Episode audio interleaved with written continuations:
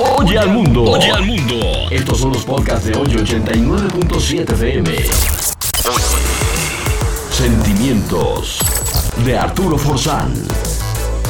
¿Te has enamorado en alguna ocasión de alguien de otra religión? ¿O estás enamorada o enamorado de alguien de otra religión? ¿Sabes que siempre he pensado que el amor no sabe de religiones? Solo sabe de atracción y de sentimientos. Y tal vez hayas conocido a esa persona de mirada intensa y buen porte y sientes mariposas en el estómago y disfrutas mucho de su compañía. Y la atracción es mutua, además. Se hacen novios. Pero resulta que tú eras católica y él es judío o musulmán o cualquier otra religión. La familia de él le prohíbe verte más. Y entonces se sienten frustrados, como Romeo y Julieta, por un amor que no puede ser debido a que son de religiones distintas. ¿Qué puedes hacer? Las religiones deberían unir a la humanidad, no dividirla. Pero el amor une, nunca separa. El amor es universal, no conoce fronteras, no tiene límites.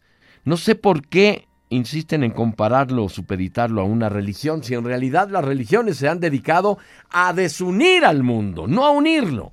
Todas las religiones, independientemente de los ritos que tengan, es buscar la felicidad de sus fieles. Pero no es así. La verdad es que solo se es feliz cuando se encuentra al amor. Y hay religiones tan rígidas como el cartón que inhiben el desarrollo emocional de sus adeptos con otras religiones.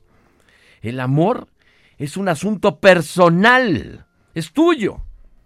Solo tienes una vida y mereces ser feliz. Si tu pareja es de otra religión, de otra cultura, no tiene por qué tener otro tipo de corazón.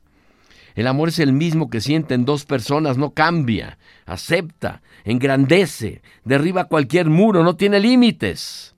En el corazón nadie manda, solo se siente, solo se ama. La religión no debería ser un obstáculo para la felicidad. En realidad nada debería ser un obstáculo para la felicidad. Y las religiones, como se manejan actualmente, tienen el problema en su origen. En realidad contenían ideas hermosas se centraban en ayudar al ser humano a ser feliz y a encontrar el sentido de su vida. Hoy no lo son así. Hoy desunen.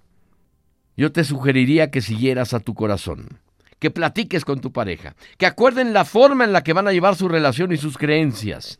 El amor es libertad, es respeto, es ahí donde surge todo lo que puedas llamar felicidad en tu vida y entre los dictados rígidos de una doctrina religiosa y los dictados compasivos de tu corazón, sigue a tu corazón, siempre, sin dudarlo.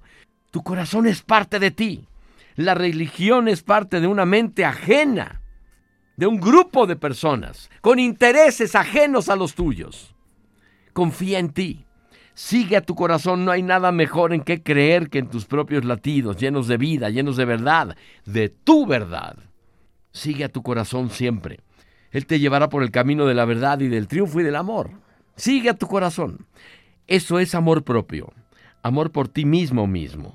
Y el amor, el amor todo lo puede. Oye al mundo. Oye al mundo. Estos son los podcasts de hoy 89.7 FM. Sentimientos de Arturo Forzán.